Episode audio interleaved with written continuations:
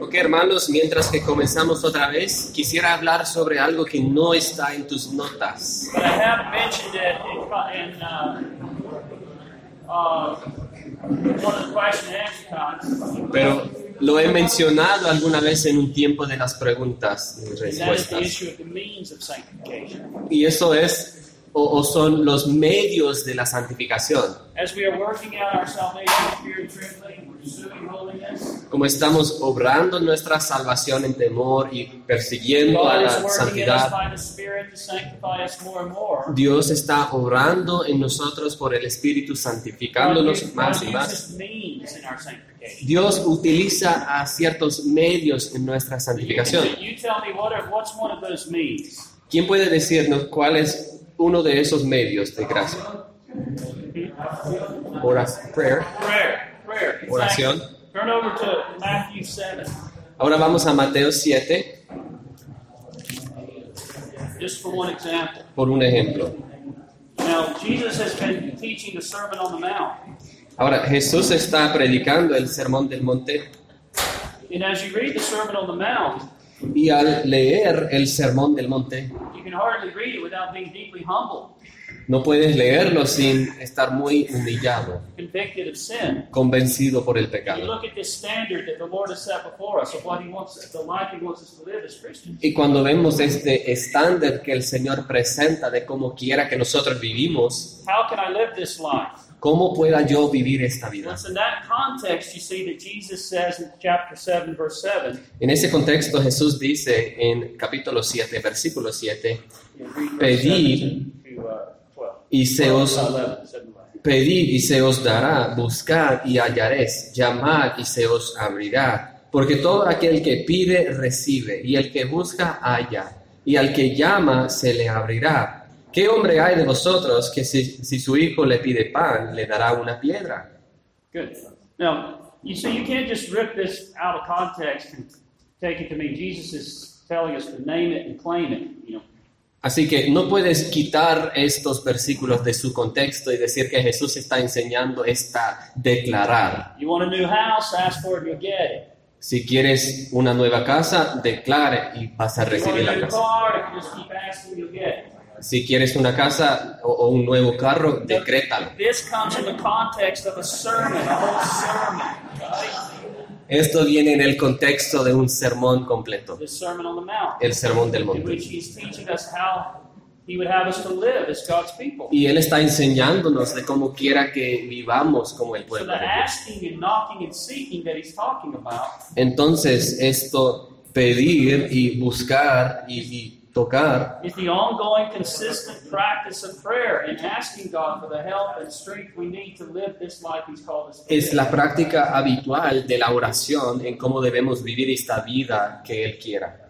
And this is one of the means of our sanctification, a disciplined prayer life. Esto es uno de los medios de nuestra vida cristiana, una vida de oración disciplinada. Paul exhorts Timothy with these words. He says, Discipline yourself for godliness. Pablo exhorta a Timoteo, disciplínate para la There santidad. are disciplines of the Christian life. Hay disciplinas en la vida cristiana By the grace of God, we must be cultivating and pursuing in our life. y por la gracia de Dios debemos estar cultivando estos medios en nuestras vidas. One is prayer, Una, un medio es oración, eh, otro medio es el, eh, el recibir regularmente de la palabra de You Dios. remember what Jesus prayed in John 17? We read it earlier. Sanctify them by your truth. Your word dijo- truth. ¿Qué dijo Jesús en Juan 7, 17?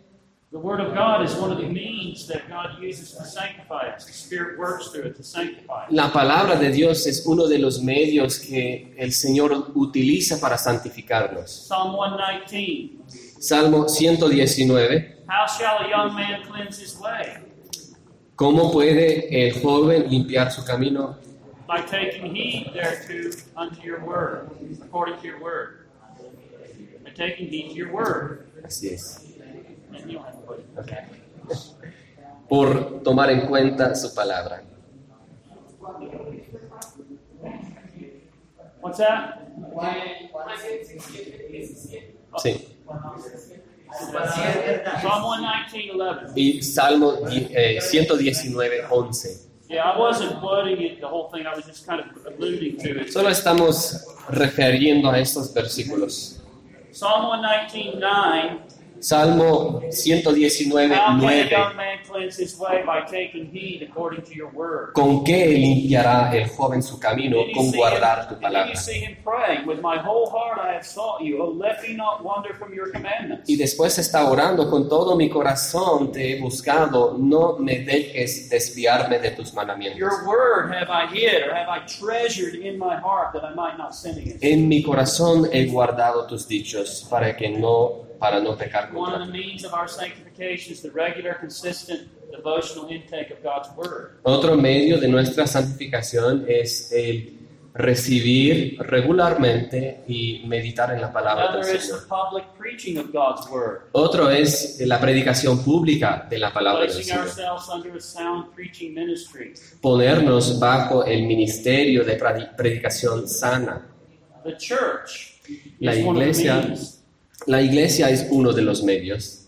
That is being involved in and committed to and serving and a part of and accountable to. Eso es ser eh, comprometido a y, y involucrado en la iglesia. Notice what Paul says in Ephesians 4, beginning with verse 11. Noten lo que dice Pablo en Efesios 4, 11. Y él mismo constituyó a unos apóstoles y a otros profetas y otros evangelistas. Okay, so what Paul is saying is God is giving these gifts to the church. Entonces Pablo está dando estos dones a la iglesia, a to los pastores to- y maestros, To equip the saints, the people of God, para equipar a los santos, el pueblo de Dios, por obras de servicio, to the end that the body of Christ would be edified and built up. al fin de que el cuerpo de Dios o Cristo sea edificado. Now read down to verse 3, 13 to 16. Y versículo 13 hasta 16. Hasta que todos lleguemos a la unidad de la fe y del conocimiento del Hijo de Dios, a un varón perfecto, a la medida de la estatura de la plenitud de Cristo, para que ya no seamos niños fluctuantes, llevados por doquiera de todo viento de doctrina, por estratagema de hombres que para engañar emplean como astucia las atrimañas del error, sino que siguiendo la verdad en amor, crezcamos en todo en aquel que es la cabeza, esto es Cristo, quien, de quien todo el cuerpo, bien concertado y unido entre sí por todas las coyunturas, que se ayudan mutuamente según la actividad propia de cada miembro, recibe su crecimiento para ir edificándose en amor. You see, healthy spiritual growth doesn't occur by merely being a kind of independent Christian living off in a mountain in a, in a hut by yourself somewhere. ven que el crecimiento espiritual saludable no sucede si estamos viviendo muy solitos en una montaña, en una casita fuera de. Es crecimiento que sucede en el contexto del cuerpo de creyentes, serving them and receiving ministry from them. sirviéndoles y recibiendo ministerio de ellos. of the means of our spiritual growth. our Esto es uno de los medios de nuestro crecimiento y santificación. Ahora quiero decirles algo. There are no shortcuts. No hay ¿Mm? atajos, No attackers. atajos, no tacos. These are the means that God has appointed. Estos son los medios eh, eh, apuntados por Dios. like I was saying earlier, if you don't if you don't eat a decent diet, Como yo les estaba diciendo antes, si no comes una dieta buena, si no, si no duermes bien cada noche, and you don't exercise, si no haces ejercicio, what's going to happen to your health? ¿qué te va a pasar en la salud? And there's no shortcuts. Y no hay atajos. Irregardless of what someone on the television or in the news with an advertisement tries to tell you, Ni siquiera lo que dicen el noticiero o eh, en la tele. there's not some magic pill that you can buy. And if you just take that pill, you're going to be healthy and strong. No hay una pastilla mágica que puedes tomar que te convierta más fuerte. It occurs in the context of applying yourself to the means. Ocurre en el contexto de aplicarse a sí mismo a los medios de gracia. The same is true in the spiritual life. La misma es igual en la vida cristiana. this is the way God has appointed for our growth and our sanctification to occur. Esta es la manera en que Dios quiere que nosotros crezcamos y no hay atajos.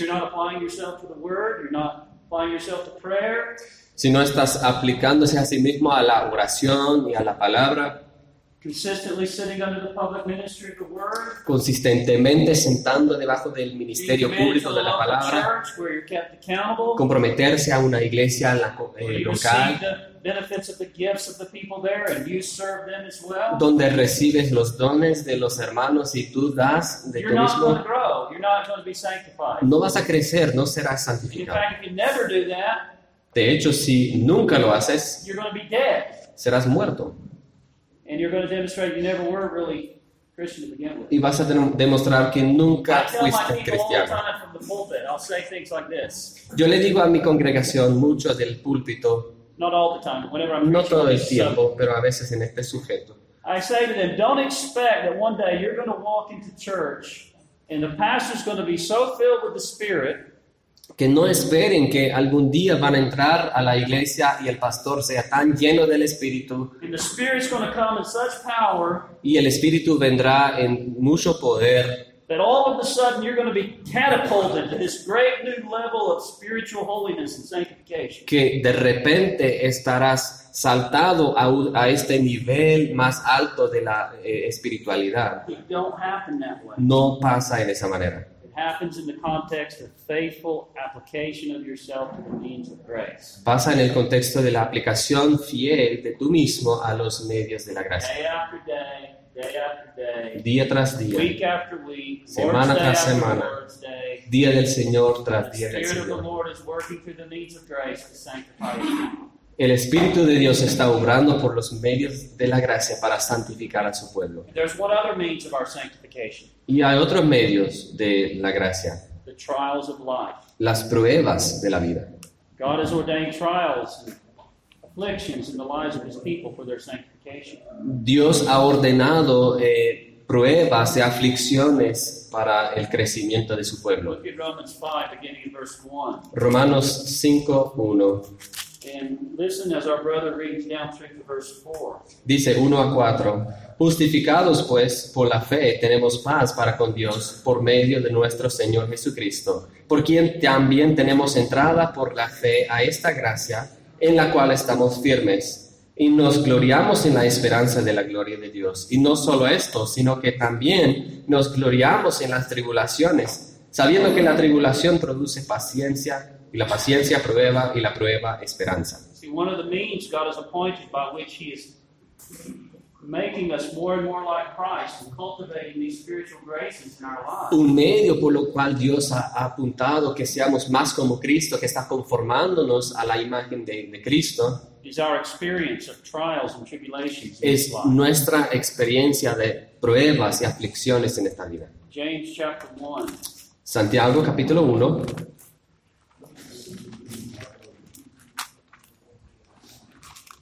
verses 2 to 4. Versículos 2 a 4, dice, Hermanos míos, tened por sumo gozo cuando os halléis en di- diversas pruebas, y sabiendo que la prueba de vuestra fe produce paciencia, mas tenga la paciencia su obra completa, para que seáis perfectos, cabales, sin que os falte cosa alguna. And we could just give text after text Y podríamos presentar texto tras texto para confirmar this esto. in the Bible, which is one of the big problems with the health wealth gospel, one of many big problems with it. Esto es un gran problema con el Evangelio de prosperidad. This idea that God, it's not God's will for any of His people to experience suffering in this life. esta idea de que no es la voluntad de Dios que el cristiano sufre That una God wants us aflicción, que Dios quiere que todos seamos ricos y saludables y sin preocupación. Y si le confiamos suficientemente, no tendremos enfermedad ni problemas en esta vida. Ese tipo de enseñanza viene directamente del infierno. No tiene nada que ver con la enseñanza del Nuevo Testamento. El Nuevo Testamento enseña, de hecho, que Dios ha ordenado tribulaciones por su pueblo y aflicciones y pruebas. y pruebas. Y estos son los medios por los cuales Dios está santificándonos, preparándonos para la gloria. No Christian has any guarantee that he's going to be exempt from any kind of suffering. Ningún cristiano tiene garantía que no va a pasar por algún sufrimiento. But we can say with Paul Pero podemos decir con Pablo that the sufferings of this present life que los sufrimientos, los sufrimientos de esta vida presente are not worthy to be compared with the glory that awaits us. no pueden compararse con la gloria que nos espera. And the sufferings of this life are part of the the way, the the road, the process by which God is bringing us to that glory. Y los sufrimientos de esta vida son parte del camino o eh, la manera en que Dios está trayéndonos o trasladándonos a esa gloria. All right, so these are the means of sanctification. Now we're Estos ready, son los medios de la santificación. now we're ready to move to the next topic. Ahora vamos a transicionar al próximo tema. This is topic nine in our consideration of the doctrine of salvation, the Ordo Salutis. eh, tema número uno en la doctrina del Ordo Salutis. And this we call the preservation and perseverance of the saints. A esto llamamos la preservación y perseverancia de los santos. All right, so we're going to begin first with the meaning of the prayer. How many of you have heard of the doctrine of the perseverance of the saints? ¿Quién ha escuchado de esta doctrina de la perseverancia de los santos? Okay. All right, we're going to begin by looking at the meaning of the perseverance of the saints. Vamos a comenzar a averiguar el significado de la perseverancia de los santos. Now, I think it's helpful first to define precisely what is meant by this and what is not meant by this. Creo que es ayudable definir primeramente lo que es perseverancia y lo que no es la perseverancia. Esto puede quitar algunas malas interpretaciones del this principio,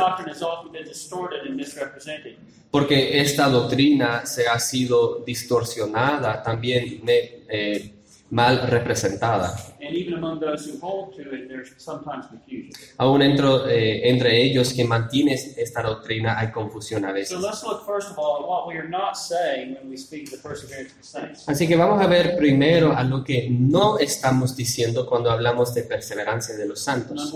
Número uno, this doctrine does not teach that every person who makes a profession of faith esta doctrina no se enseña que cada persona que hace una profesión de fe es seguro eternamente para el cielo. Y una razón muy simple para eso es que no todos que hacen una profesión de fe son creyentes verdaderos. Eh, una persona puede confesar la fe y juntarse a la iglesia, pero sigo, eh, sigue siendo alguien inconverso y sin gracia. No solamente los confesores de la fe, pero los poseedores de la fe. Ellos son seguros eternamente e incluidos en las bendiciones de esta doctrina.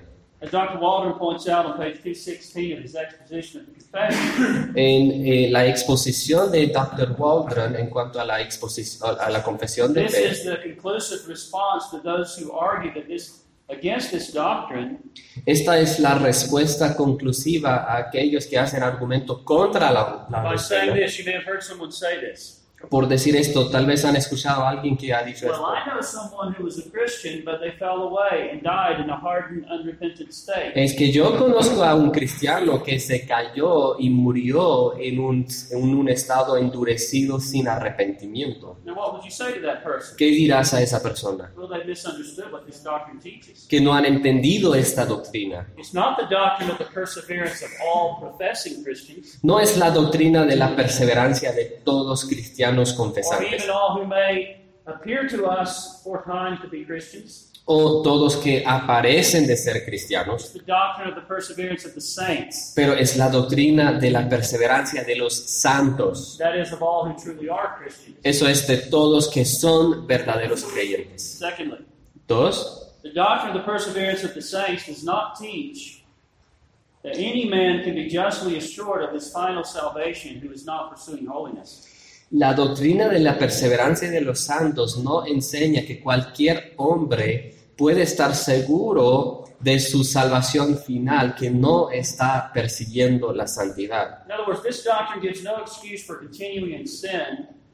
En otras palabras, la doctrina no da excusa por continuar en el pecado under the banner once saved, always saved. bajo la bandera de una vez salvo, siempre salvo. Now, the perseverance of the saints does teach once saved, always saved. Ahora la perseverancia de los santos sí enseña una vez salvo, siempre salvo, But it goes further and says, once saved, still being saved. pero expande y dice una vez salvo, eh, sigue siendo salvo. In other words, the one who has truly been saved in the past En otras palabras, el, uni- el- el uno que fue salvo en el pasado verdaderamente will be continuing in the way of salvation in the present. estará continuando y perseverando en el camino de la salvación en el presente.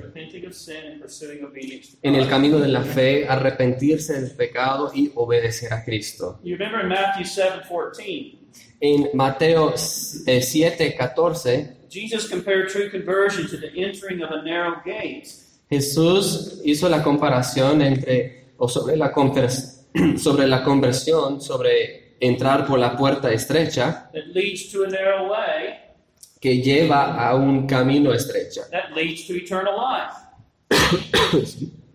Perdón, que lleva a vida eterna.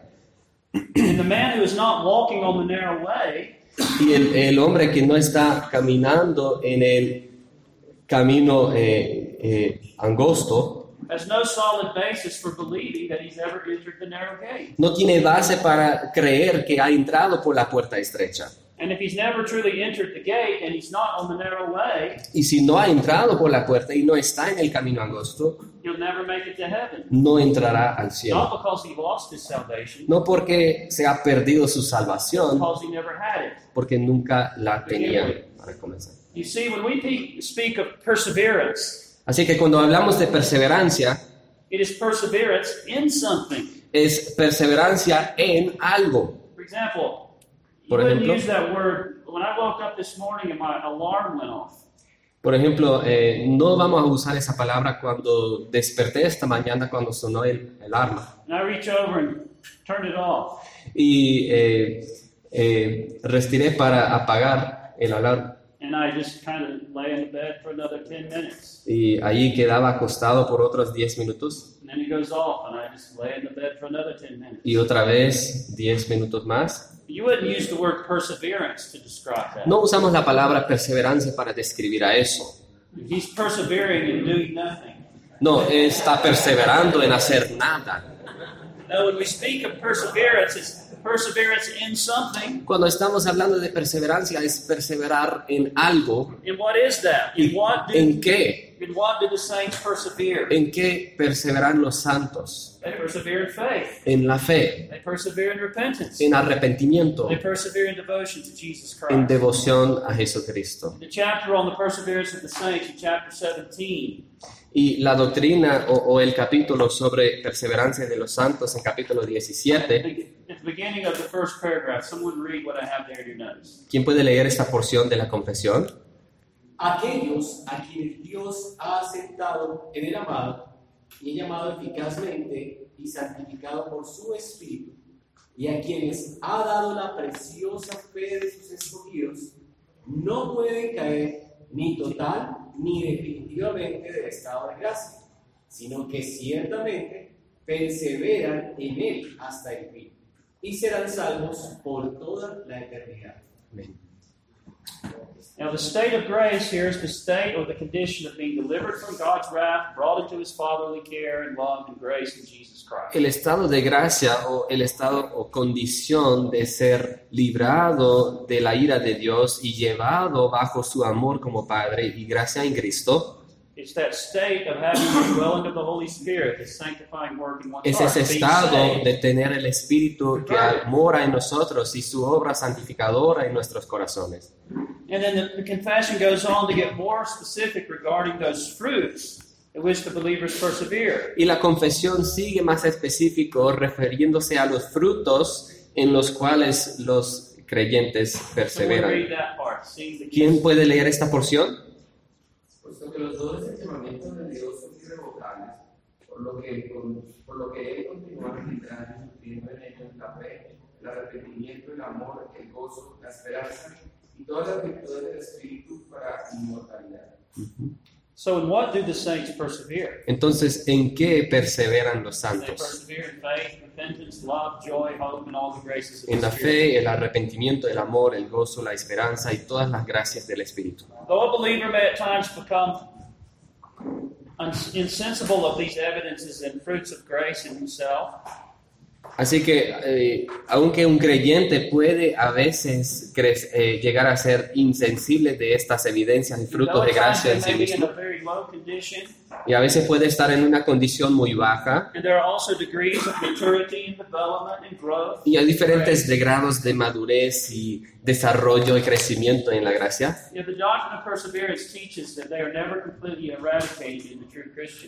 La doctrina de la, la perseverancia enseña que nunca serán erradicadas en, la- en el cristiano verdadero.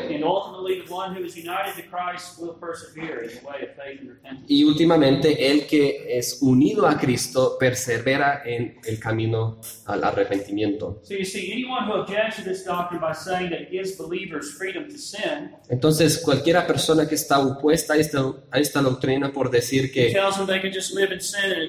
le da al creyente licencia al pecar y dice que pueden vivir como quiera, rechazar al evangelio, pero sigue si- yendo al cielo, no entiende por nada lo que enseña esta doctrina. This doctrine does teach once saved, truly saved, always saved. Esta doctrina sí enseña una vez salvo, siempre salvo, pero también enseña una vez salvo, sigue siendo salvo. Tres, the doctrine of the perseverance of the saints does not teach that true believers never sin. la doctrina de la perseverancia de los santos no enseña que los creyentes verdaderos nunca pecan. On the contrary, true Christians can and do sin. Al contrario, algunos, eh, los creyentes verdaderos sí pueden y sí pecan, They may even backslide for a time, according to aún atrasarse por un tiempo según esta doctrina. Yet they do not lose their salvation. Pero no se pierde la salvación. Pueden sentir el sentido y la confort de su- salvación por un tiempo, pero no el ser de ella. Noé cayó en el pecado de embriaguez. Moses struck the rock. Moisés pegó la piedra. Abraham distrusted God and lied about Sarah. Abraham Twice. no confió en Dios y mentiró sobre, sobre Sara y lo hizo dos veces. Lot moved to Sodom. Lot eh, mudó a Sodom. David committed adultery. David cometió adulterio. Jonah rebelled against God's commission. Jonás rebelió contra la comisión de Peter Dios. denied Christ. Eh, Pedro de- eh, negó a Cristo. John Mark deserted Paul and Barnabas. Juan Marcos le dejó plantado a Pablo y Bernabé. Yet all of these men still proved to be genuine believers. Pero todos estos hombres eh, fueron aprobados para ser creyentes genuinos, quienes perseveraron en la fe. So it's evident that true believers may fall. Entonces es evidente que un creyente verdadero puede caer, They may fall greatly and shamefully, puede, eh, puede caer en una manera grave y con desgracia, bringing reproach upon God, trayendo eh, eh, disfame contra Dios, no sé. No sé cómo decir. and spiritually wounding and hurting themselves and others. Y dañar a sí mismo y a otros espiritualmente. But this doctrine teaches that they will never fall totally, finally, and completely. Pero esta doctrina enseña que nunca eh, caerán completamente o finalmente. God their Father will chasten them. Le castigarán Dios su Padre and by His Spirit rekindle the spark of grace within them. y por su espíritu encender un- una chispa de gracia dentro de And ellos. they will most certainly rise again from their falls by repentance Y ciertamente se levantarán de sus caídos por arrepentimiento and renew their y renovar su camino con Dios. This is paragraph 3 from the Confessions chapter on perseverance. Quien lea párrafo 3 de la confesión aquí. los santos, mediante la tentación de Satanás y del mundo, el predominio de la corrupción que ya en ellos para su preservación, caigan en pecado grave y por algún tiempo permanecen libres, por lo que incurren en el desagrado de Dios y entristecen al Espíritu Santo, que les dan instituciones y consuelo, que les endurece el corazón y se les hiere la conciencia, lastiman y escandalizan a otros y se acarrean juicios temporales, renovarán su arrepentimiento y serán preservados. Hasta allí, mediante la fe en Cristo Jesús.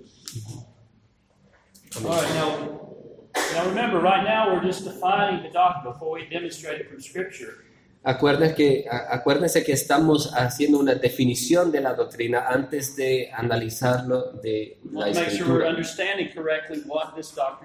Quiero que enten- entendamos muy bien lo que enseña la doctrina. It does not teach that every person who makes a profession is eternally spiritual. No enseña que cada persona que haga una confesión es preservado para It siempre. does not teach that any man can justly be assured of heaven who is not continuing in the way of faith and repentance. No enseña que cualquier hombre puede estar asegurado de- del cielo quien no está persiguiendo la santidad.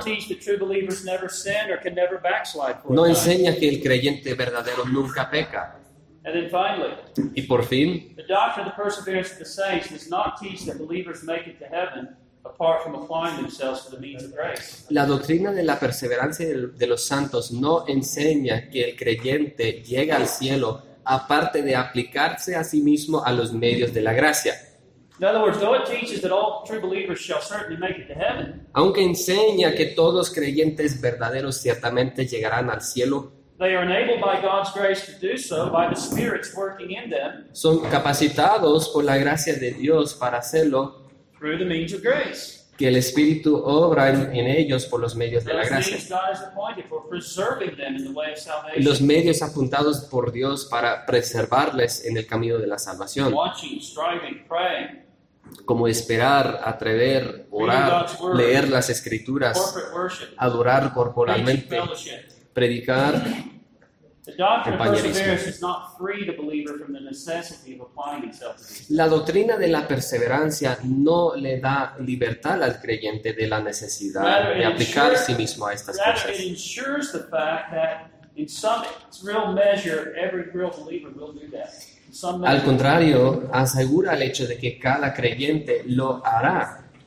these means of grace are part of the machinery that God uses to preserve His people Estos medios de gracia son parte de la máquina que Dios utiliza para preservar a ellos y guardarlos creyendo en Cristo en el, en el camino by perseverance. Otra vez, no debemos mal, mal entender que recibimos eh, estos medios de gracia por nuestros propios mé- méritos. La perseverancia es un fruto de nuestra unión con Cristo. Es parte de la salvación que nosotros recibimos como don gratuito de Dios. de. Una evidencia que estamos en Cristo.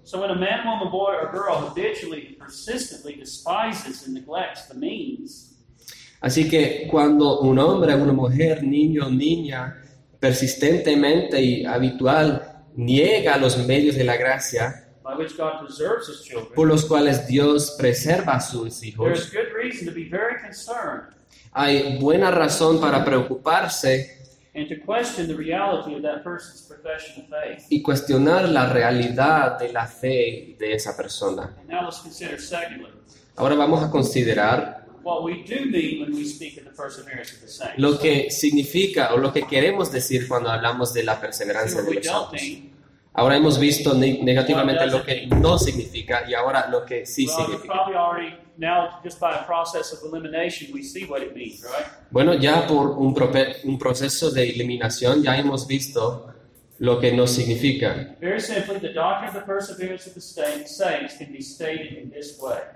Simplemente la doctrina de la perseverancia de los santos se puede decir en esta manera. ¿Quién puede leer? All true believers shall certainly continue or persevere in the state and way of believing in Christ. I'm just going to ask someone to read. Well, it's, it's not a quote from anything. Ok, ok. It's just- Disculpe. Eh, todos creyentes verdaderos ciertamente continúan o perseveran en el estado y el camino de creer en Cristo and repenting of sin y arrepentir de pecado until the end of their lives, hasta el final de su vida and shall never perish, y nunca perecerán for they are preserved and kept by the power of God. porque son preservados y guardados por el poder de Dios. trust you're beginning to see that this doctrine has two sides to it. Ahora confío que están viendo que esta doctrina tiene dos lados. On the one hand, believers must persevere until the end. En un lado, los creyentes sí deben de perseverar hasta el On final. the other hand, true believers do persevere until the end. A la otra mano, los creyentes verdaderos sí perseveran hasta el final, Because God preserves them. porque Dios los preserva. And both of those, those statements are absolutely true. Y ambas de esas declaraciones son completamente verdades. Perseverance in the faith is both an absolute necessity Perseverancia en la fe es eh, junto a una necesidad for the absoluta, believer in union with Christ. It's also an absolute certainty. pero también para el creyente en unión con Cristo es una certeza absoluta Now, let me también. show you a text in which we see both of these ideas side by side. Vamos a buscar a un texto donde podemos ver estos lado a lado. Listen to Hebrews 10 38 and 39. First part says, verse 38 says, Now the just shall live by faith, but if anyone draws back, my soul has no pleasure in him. Mas el justo vivirá por fe, pero si retrocediere no agradará a mi alma.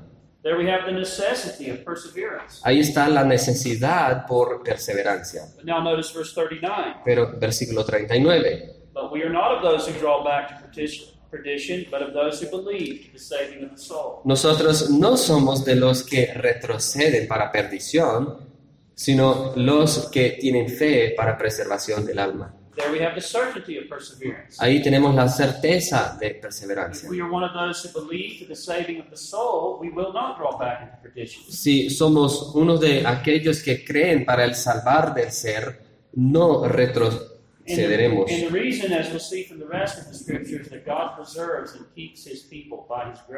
Y la razón, como vamos a ver de las escrituras, es que Dios preserva y guarda su pueblo verdadero por su gracia. God keeps them and causes them and enables them to persevere. Dios los guarda, los causa, los capacita para eh, perseverar.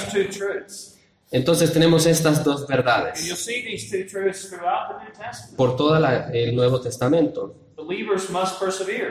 Los creyentes deben de The perseverar, la necesidad de perseverancia. Y en verdad los creyentes perseveran, The certainty of perseverance. la certeza de The perseverancia. La certeza de perseverancia no niega la necesidad de perseverancia. necessity of perseverance does not deny or contradict the certainty of perseverance. Y la necesidad de perseverancia no niega ni contradice la certeza de la perseverancia. Porque Dios así obra en su pueblo para preservarles en la fe. Now, if you can get hold of those two complementary ideas, Así que si ustedes pueden agarrar de esas ideas complementarias, you'll have a right understanding of the doctrine of the perseverance of the saints. pueden entender correctamente la doctrina de la perseverancia de los santos. También les ayudará a entender varios textos en el Nuevo Testamento que por primer vista parecen contradecir, That's because some are emphasizing the necessity of perseverance. porque algunos enfatizan la necesidad de perseverancia, emphasizing the certainty of perseverance. otros la certeza de perseverancia, Both of which are true. pero ambos son verdad. Now we move to our second heading, the biblical proof for the perseverance of the saints. Ahora llegamos al apoyo o, o la evidencia bíblica por la perseverancia de los santos. Now the way I want to do this is to take both sides of this truth Y ahora lo que vamos a hacer es tomar dos, eh, los ambos lados de esta doctrina prove each one of them separately, y eh, aprobar cada uno separadamente. Así que podemos ver la armonía maravillosa de su relación. So first we're going to look at the biblical proof that all who are joined to Christ are kept and preserved all the way to glory. Así que vamos a eh, estudiar primeramente la evidencia bíblica de que todos que son unidos a Cristo por la salvación son guardados y preservados todo el camino a la gloria. Then we're going to look at the biblical proof that only those who are persevering in faith and repentance show that they're being preserved and are true Christians. Y dos, vamos a ver la evidencia bíblica de que solamente ellos quienes están perse- eh, perseverando en la fe y arrepentimiento muestran que están siendo preservados y son creyentes verdaderos. So we start off, first of all, biblical proof that all true believers are kept by the power of God and preserved all the way to heaven. Y ahora vamos a comenzar con evidencia bíblica de que todos creyentes verdaderos son guardados por el poder de Dios y preservados en un estado de gracia todo el camino a la- all, Tenemos cinco líneas de evidencia. Número uno. certainty and preservation and perseverance of the saints. The certainty of the pres- preservation and perseverance of the saints is explicitly declared throughout the Scripture. La certeza de la preservación y la pre- perseverancia de los santos se declara explici-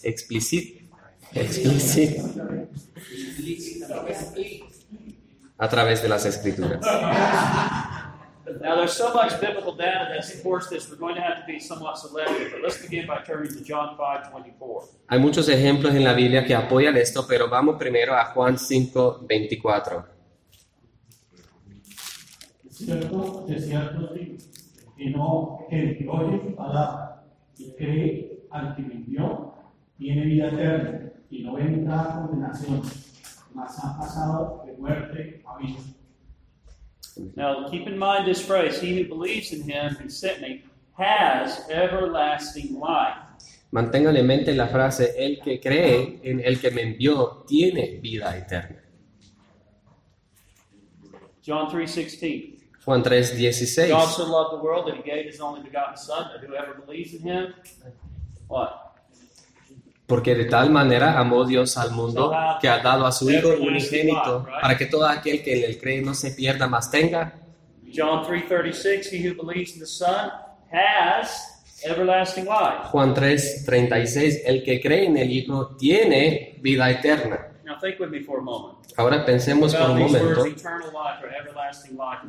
de las palabras vida eterna en estos. First of all, notice the tense of the Versículos. verb. Noten el, el tiempo de este verbo. Has everlasting life. Tiene vida eterna o tiene vida The eterna. El verbo está en el tiempo presente. Se dice que el creyente tiene la vida eterna en posesión, no solamente en el futuro.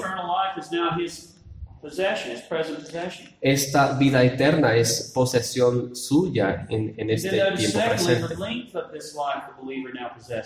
Y noten eh, por segundo eh, la longitud, o sea, eh, ¿qué dicen las notas? A lo largo de esta posesión. It is an eternal life, Es una vida eterna, which means, of course, that it's forever. It has no end. que significa que es para siempre, que no tiene fin. Now, if it were possible for a believer to lose this eternal life that he now possesses, Si fuera posible por un creyente perder esta vida eterna que ahora posee, then it would not be eternal life. entonces no sería vida It would eterna, only be life for the time being, sería vida por el tiempo que vive, not life eternal. no para vida John eterna. 10, Juan 10, 27 hasta 30. we read verses 27 to 30. ¿Quién puede leer? Mis ovejas oyen mi voz, y yo las conozco, y me siguen, y yo les doy vida eterna, y no perecerán jamás, ni nadie las arrebatará de mi mano. Mi Padre que me las dio es mayor que todos, y nadie las puede arrebatar de la mano de mi Padre. Yo y el Padre uno somos. Jesus plainly declares in this passage that none of his sheep shall perish. Así que Jesús declara aquí en este pasaje que no perecerán ninguno de sus They are ovejas. Están en su mano y en la mano del Padre y nadie puede las, eh, las puede arrebatar. Turn to Philippians 1 6 Ahora Filipenses 1.6. and read that. persuadido de esto, que el que comenzó en vosotros la buena obra, la perfeccionará hasta el día de Jesucristo. All right, and no- notice according to Paul, who began this work of salvation in the hearts? of Según Pablo? ¿quién comenzó esta obra en los corazones de estos creyentes? God began it. Dios. Es la obra de Dios. Y él declara que había comenzado esa obra, él la perfeccionará. ¿Por cuánto tiempo? Until the day of Jesus Christ. Hasta el día de Jesucristo. No puede ser más claro que eso. El creyente verdadero es aquel en quien Dios ha comenzado la obra de salvación. Y todos en quien Dios ha comenzado la obra de salvación.